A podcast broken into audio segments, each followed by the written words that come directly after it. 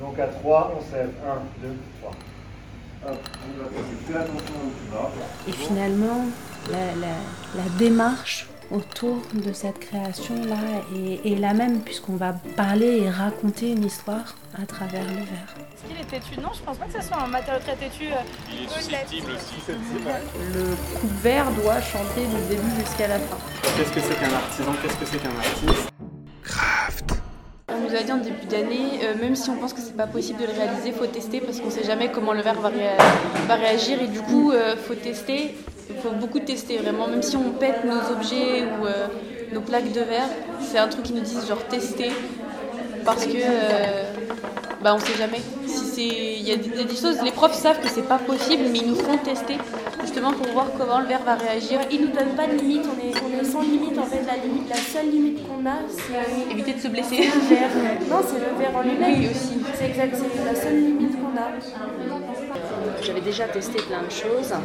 Le verre était vraiment la matière qui m'a attirée depuis longtemps euh, par son côté magique et inaccessible.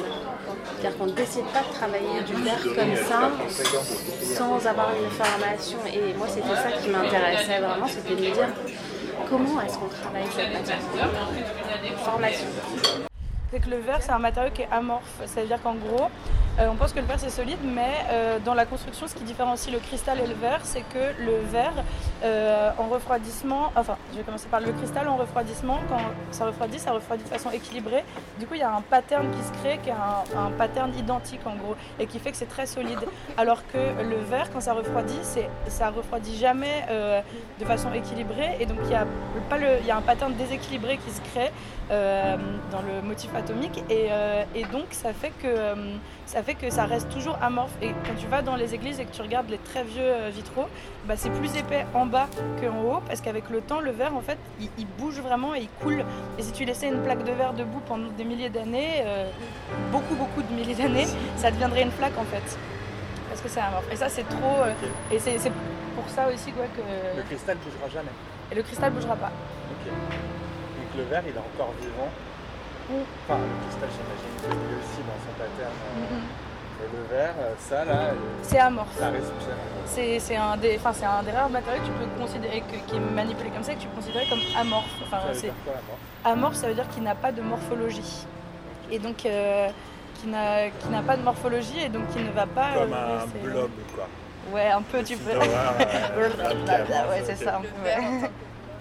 C'est la première. C'est ce qui m'a fait vraiment basculer, c'est ce rapport au verre. C'est euh, c'est de le, toucher, de dire des choses avec le verre. C'est à chaque fois de le découvrir parce que euh, finalement, selon ce qu'on va faire avec, il est différent à chaque fois.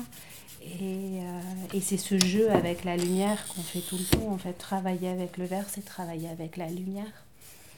Et on est à la fois dans quelque chose de très matériel et puis finalement quelque chose de un peu moins. La lumière, on va, on va se laisser euh, surprendre, guider par, euh, par ce que la lumière va faire avec, euh, avec le verre.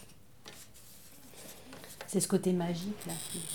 C'est quand j'ai découvert le verre à chaud, donc le soufflage de verre, que j'ai, je suis retombée amoureuse différemment du verre et c'est vraiment là le geste, je trouve, est déjà très différent et moi m'a plus euh, happé, euh, attiré et, la matière est, est plus chaude, malléable. C'est vraiment comme du miel le verre chaud, c'est super.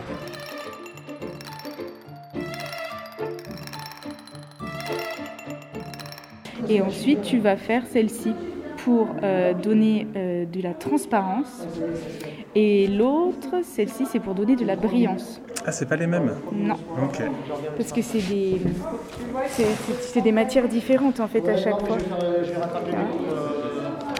Je vais les rattraper la semaine d'avant ou la semaine d'après. Même pour nous, c'est intéressant de savoir comment est-ce qu'on peut donner de la transparence à notre mouvement, de la brillance. Brillance et transparent, je trouve que c'est des mots qui nous sont vraiment euh. Et s'imaginer aussi que notre mouvement prend la lumière ou ne prend pas la lumière. Ouais. Enfin, on, on- on l'utilise vachement en sur scène, quoi, dès qu'il y a de la lumière. Oui, mais pas comme euh, si notre mouvement pouvait refléter. Ouais, C'est oui, plus c'est pour montrer. Pour le coup, c'est intéressant de s'imaginer que notre outil capte la lumière dans une transparence. Mm. dans une brillance. Ouais. Et la brillance, a un côté je reflète. C'est très difficile sur un corps opaque Ouais. de trouver ces choses-là, mais je pense que ça peut être s'imaginer super que t'es intéressant. transparent, ça donne tout de suite une matière de Ouais. corps complètement différente. Et donc moi je le mets en comparaison avec le métal que j'ai bossé et je trouve ça trop intéressant parce que tout le monde a cette image du métal comme quelque chose de très, euh, de très dur et de- le verre quelque chose de très fragile et au final c'est l'inverse. Le métal est quelque chose de très, enfin le métal est très tendre et le verre est très dur et ça c'est et moi je vois le matériau verre comme quelque chose de dur. euh, Le verre, c'est un matériau qu'on connaît finalement depuis longtemps, qu'on utilise depuis longtemps.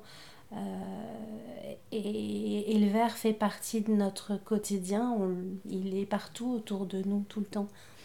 Donc on est vraiment dans, un, dans une matière, euh, un matériau qu'on connaît et qu'on utilise. Qu'est-ce que c'est qu'un artisan? Qu'est-ce que c'est qu'un artiste?